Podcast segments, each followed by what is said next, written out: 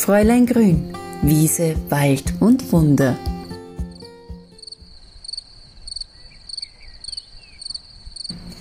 Ah, hallo zu einer neuen Folge von Fräulein Grün, Wiese, Wald und Wunder. Ich sag's euch, ich habe jetzt immer im Hinterkopf gehabt, ma, ich muss euch mit rausnehmen wieder, ich möchte wieder einen Podcast machen, aber ich bin umgesiedelt, bin aufs Land gezogen und ich habe immer nur ein paar Kartons herumstehen, aber es war mir aktuell einfach echt ja zeitlich einfach nicht möglich, dass ich für mich selber auch was aus der Natur hole. Ich war halt dann immer kurz spazieren, vor allem auch mit meinem Hund, damit ich ein bisschen rauskomme, aber ich glaube, ihr kennt dieses Thema Siedeln sicherlich auch selber gut. Aber langsam kommt wieder Normalität rein und langsam finde ich mich an meinem neuen Wohnort auch zurecht. Und warum ich euch heute mitnehme raus ist, dass ich, ich weiß, man sagt immer, wenn ihr das riechen könntet. Aber es ist wirklich gerade so, weil ich nämlich vor einem blühenden Hollerstrauch stehe. Ich tue gerade Holunder sammeln. Die ersten Dolden, wir sind ja in diesem Jahr, es ist zwar Juni und Juni ist auch die Zeit für den Holunder, aber in den letzten Jahren war er viel früher reif. Aber durch die kalten Wochen im Mai und die verregneten Tage ist er heuer später dran als die letzten Jahre, was mir natürlich ein bisschen recht kommt, weil, wie gesagt, ich hatte keine Zeit. Aber jetzt ich halte gerade eine Dolde in meinen, also eine Scheindolde, da spricht man ja beim Holunder von Scheindolden, halte ich gerade in meinen Händen und das Beste ist, meine Handfläche ist gelb von den Pollen. Und natürlich sammelt man in allererster Linie diese Blüten für den Holundersirup. Und da ist gleich die erste Sache, die ich euch gleich erklären möchte. Bitte wascht die Dolden zu Hause nicht ab, weil genau dieser gelbe Blütenstaub, den ich da jetzt auf meinen Händen finde, das ist der Geschmack. Den wollen wir natürlich dann im Sirup haben. Und ähm, es gibt verschiedene Macharten. Ich glaube, jede Familie hat so das eigene Holunderrezept. Und meines ist eines, wo ich 48 Stunden lang die Blüten in Wasser ausziehen lasse, also wo der Geschmack einmal ins Wasser übergeht. Und da schneide ich dann auch noch, je nach Liebe, entweder eine Bio-Zitrone oder eine Bio-Orange dazu und lasse die eben auch 48 Stunden im Wasser ausziehen. Ich muss jetzt ganz kurz ein bisschen weitergehen, weil sind noch nicht alle offen. Ah, da ist wieder eine. Und gebe dann ein Geschirrtuch drüber, damit da kein Staub und keine Insekten sich ansammeln. Und nach 48 Stunden sei ich alles ab und gib dann ah, so, komm her da, in einen Topf diesen, dieses Holunderwasser, muss man eigentlich sagen, und dann Zucker dazu. Also man kann so als Grundregel eigentlich sagen, ein Liter, ein Kilo Zucker, Liter Wasser, Kilo Zucker. Und dann lasse ich das alles aufkochen. Und wenn es dann heiß ist, dann fülle ich es in saubere und sterile Flaschen ab und habe dann sozusagen mein Stückchen Sommer in kleinen Flaschen abgefüllt. Und genauso wie ihr diese Dolden, also diese Scheindolden in das Wasser zum Ausziehen für den Sirup gebt, könnt ihr auch ein Infused Water machen.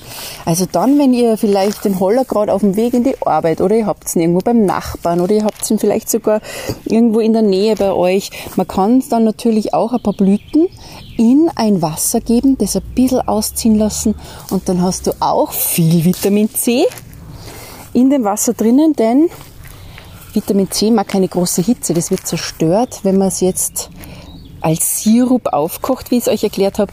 Also da haben wir dann kein Vitamin C mehr drinnen. Aber den Geschmack des Sommers, und das ist ja auch was Schönes. Aber der Holunder, eine uralte Heilpflanze, eine uralte Ritualspflanze.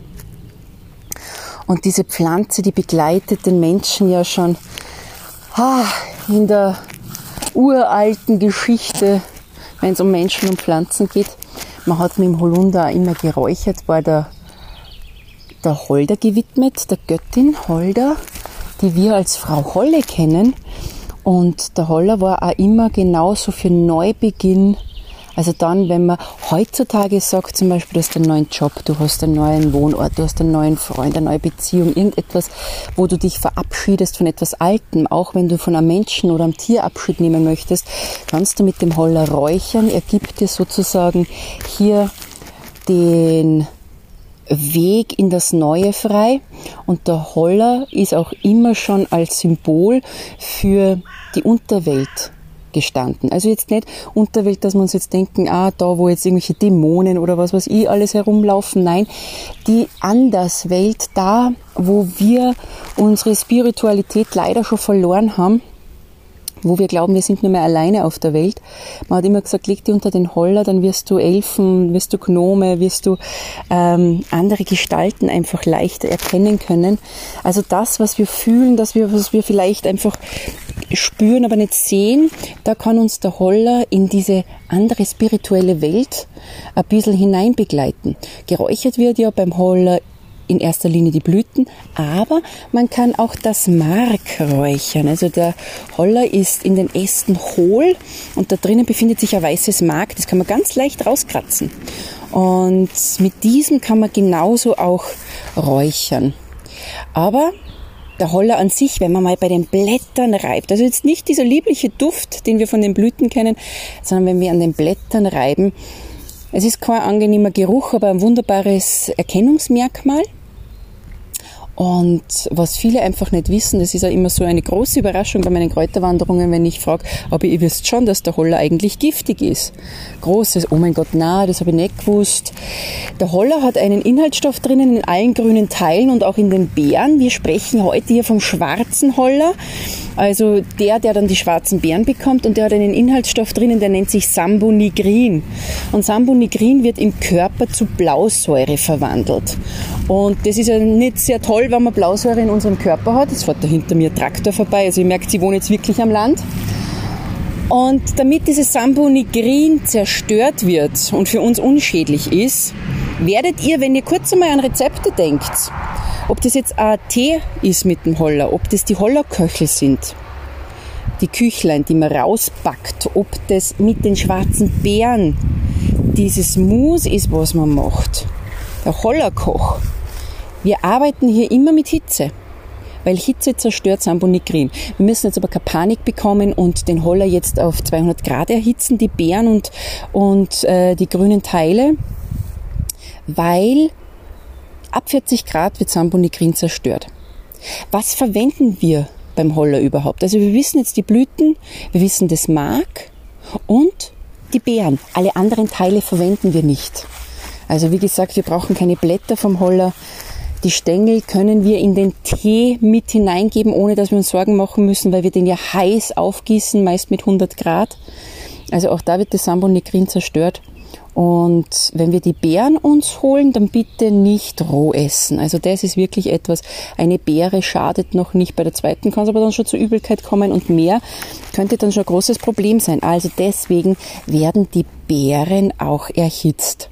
Aber vielleicht natürlich für all jene, die es nicht wissen, spannend, was kann denn der Holler gesundheitlich? Weil ich sammle jetzt gerade die Hollerblüten aus einem Grund. Ich trockne sie, um dann Tee zu machen. Für die Erkältungszeit. Weil gerade dann, wenn man sofort merkt, ah, ich glaube, ich werde krank, ist es gut, sich einen Hollertee anzusetzen. Einen halben Liter diesen heiß zu trinken, weil er das Immunsystem stärkt und weil er auch schweißtreibend wirkt. Wir Erwachsene, wir können oft ja nicht mehr fiebern. Kinder können das Gott sei Dank noch. Da trinken wir einen Holundertee. Gerade so bei diesen Erkältungssymptomen. Also allgemein, wenn man merkt, ah, ich glaube, ich, da schleppt sie was an, ist das der ideale Zeitpunkt, sofort Maßnahmen zu setzen, weil das können Kräuter. Sie können uns sofort unterstützen, damit es nicht schlimmer wird. Fragt mir nicht, wie der Holunder das macht, aber wenn wir Fieber haben, merkt er das und wirkt auch fiebersenkend. Also eine universell einsetzbare Pflanze, gerade wenn es eben um diese fiebrigen Krankheiten geht in der Erkältungszeit. Was der Holler aber eben auch kann mit seinen Beeren, und da hat meine Uroma schon drauf geschwört, das ist mir dann einmal erzählt worden, die hat natürlich aus den schwarzen Beeren auch einen Hollersaft gemacht.